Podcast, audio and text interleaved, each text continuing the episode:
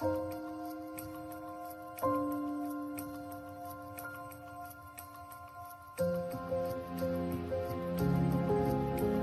início do mês de novembro é marcado por duas celebrações importantes na vida da Igreja: a solenidade de todos os santos e santas de Deus no dia 1 e a comemoração de todos os fiéis defuntos no dia 2.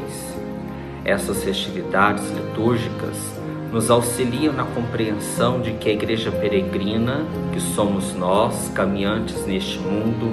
Podemos contar com a intercessão daqueles que nos precederam na fé, a Igreja triunfante, e somos chamados a cultivar com grande piedade a memória dos fiéis defuntos e oferecer sufrágios pela Igreja padecente. Eu sou o Padre Douglas Nunes, vigário paroquial e chanceler do Bispado.